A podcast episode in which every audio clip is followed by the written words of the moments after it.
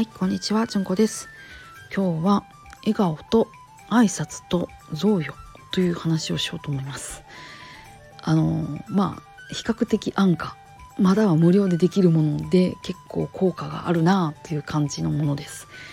えー私自身はねほんまに挨拶しないとか、まあねあの気がつかないとかっていうふうにいろいろ言われるタイプでそれが本当にどういうことなのか分かってなかったなっていうのを最近思ってます、えーマスクの上からでもニコッとしてるのが分かるようになるべく顔をガッと大きめに作るとか、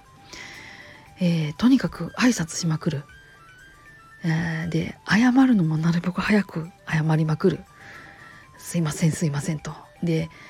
ねとにかく朝は必ず「おはようございます」あちこちに言いまくるみたいな感じ。そしてちょっとまめにまめにお菓子を詰め所に 差し入れするみたいな感じでね、えーそういうまめなことをやっていましたらですねもともとすごく空気のいい、えー職場ではあるんですけどあなんかちゃんと受け入れていただいているなっていう感じがしてきました。まあ、もちろん仕事もきちんと、えーやりますし勉強し足りないなと思いますんであの自腹でね 山ほど本を買って ちょっとバラバラと読んでいるところです。なんかねそういうふうに、えっと、ちょっとしたことっていうその自分からっていう行動が周りを割とこう上手に回るようにっていうか周りとのそのこ